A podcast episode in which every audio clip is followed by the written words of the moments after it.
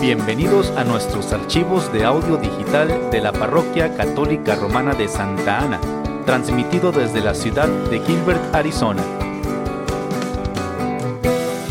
Pedimos a Dios que bendiga su tiempo mientras escucha usted nuestros audios.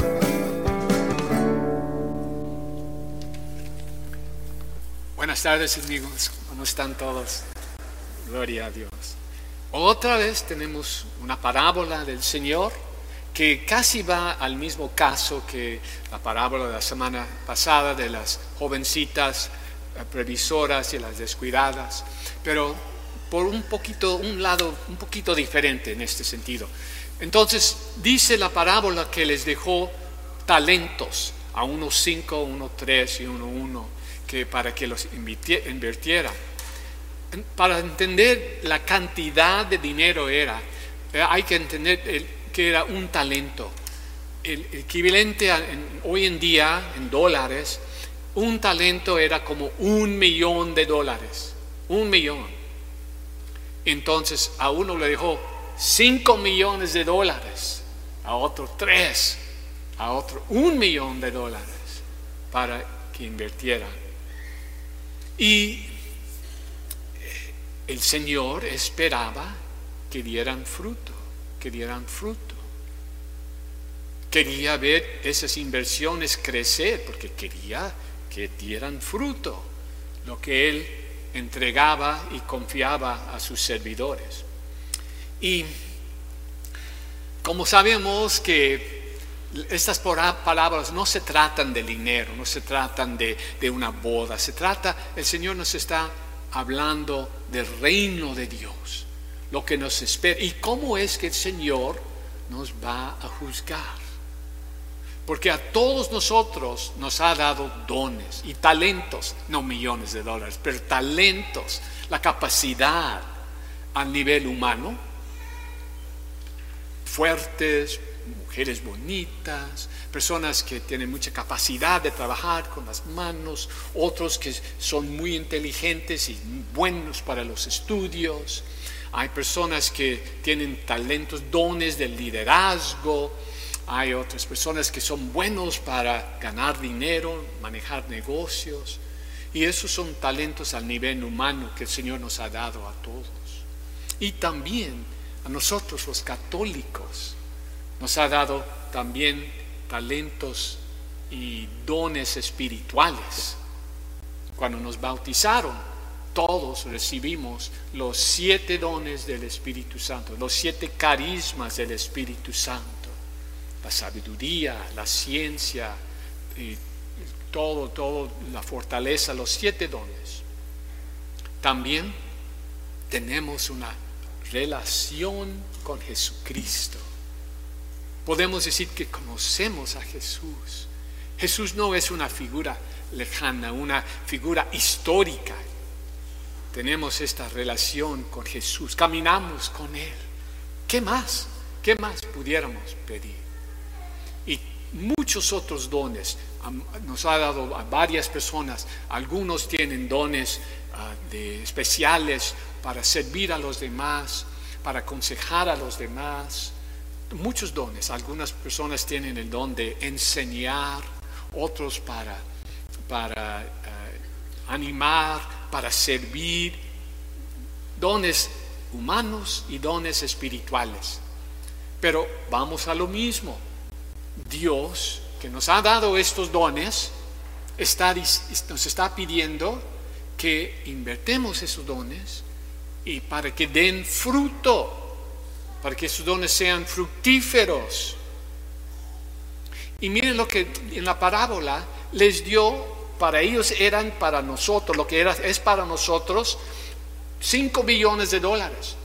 Y después dijo el Señor, esto es lo poco que te di, es, te di tan poquito que no vale nada, 5 millones de dólares. Pero eso es lo que dijo el Señor porque fuiste fiel con lo que era de poco valor, ahora te confío lo que es de mucho valor para los que lo invirtieron bueno, bien. Pero a ese hombre que no quiso invertir su dinero porque tuvo miedo del Señor, y era perezoso, que lo vamos a tratar ahorita, que es la pereza, porque tuvo miedo, le entregó su dinero, pero el Señor dijo, mal servidor, yo quería ver fruto en lo que te di. Dice, no, no queremos que el Señor nos diga eso. No queremos. Nos está pidiendo a todos que seamos conscientes de los dones que nos ha dado. En primer lugar, nos ha dado todo lo necesario para que tú y yo llegáramos a ser santos.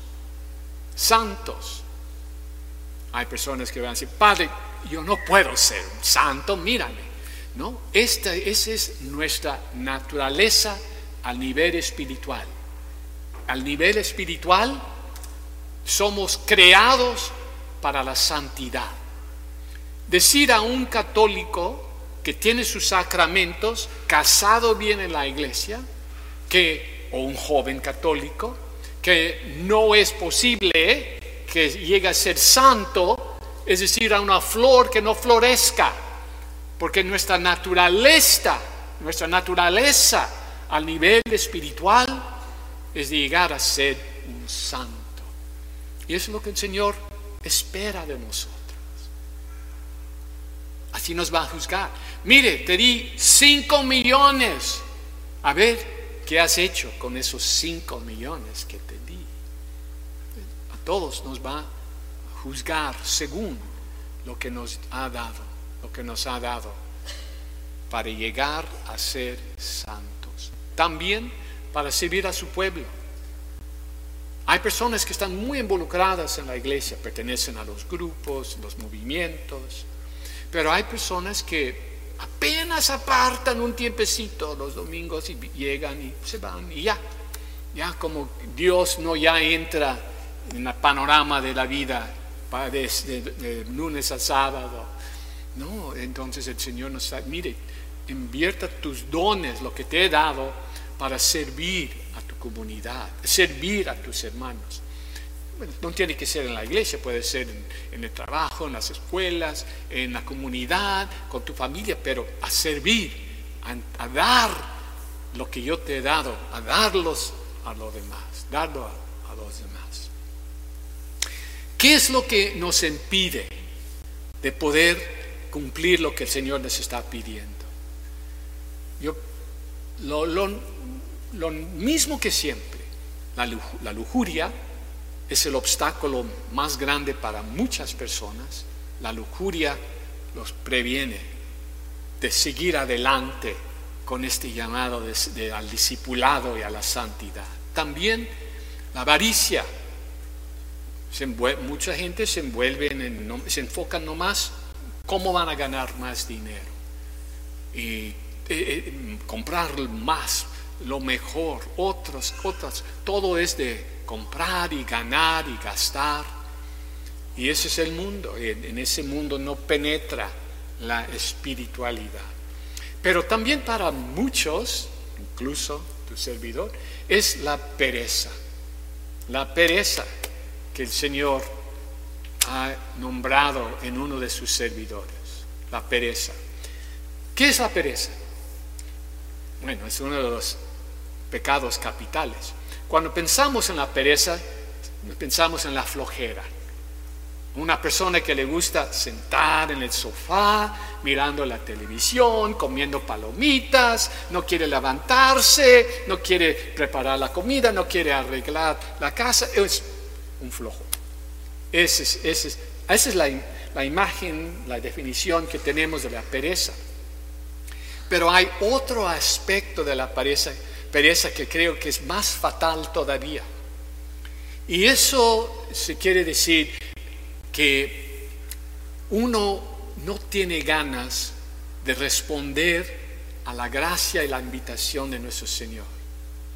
Los autores de los escritos antiguos de la iglesia, este, los padres de la iglesia le llaman a este vicio la asedia en, español asedia quiere decir acidez de estómago, ¿verdad? Pero en el griego la palabra asedia quiere decir una pereza una forma de la pereza, pereza que describe la persona que está evitando a Dios. No es que sea una persona floja, pero una persona que se mueve tanto, se ocupa tanto con todo, menos con servir y alcanzar la voluntad de Dios en su vida. Esa es la asedia, que es un vicio fatal, fatal. Nos, ocupamos con el teléfono, a ver qué nos, un post que, que, que vale ser nuevo, nos ocupamos con la computadora, nos ocupamos con el trabajo, nos ocupamos con todo, todo, todo, menos con ese, ese, esa unión y ese silencio para entrar en comunión con nuestro Señor. Y hoy en día esa es la, moda. Todos estamos influenciados, afectados por la cultura que vive no más para evitar la realidad. Es la cultura en que vivimos. una cosa tras otra. No hay silencio, recogimiento. Es una cultura que está acelerada, corriendo de qué? De lo interior, el silencio. Ahí es donde encontramos a nuestro Señor Jesús. Entonces te pedimos al Señor que nos dé la gracia de adquirir un hábito de oración en silencio con Él, en unión con Él. Profundizar, si tenemos 10, 15 minutos al día, a ver si llegamos a 30 minutos de estar en su presencia, leyendo su palabra. Todo lo que nos pueda unir al Señor y profundizar nuestro conocimiento de Él. Y también, quizás lo más necesario, llegamos aquí para recibir el cuerpo y la sangre de Cristo. A recibirlo tomando en cuenta qué es lo que estamos consumiendo. Este es Jesús que se hizo tan humilde que se entrega a nosotros en su cuerpo y su sangre. ¿Para qué nos preocupamos de todo esto? Porque cuando nos venga el día, queremos que el Señor diga, ven, siervo bien, bueno y fiel, ven, ven, comparta conmigo mi alegría.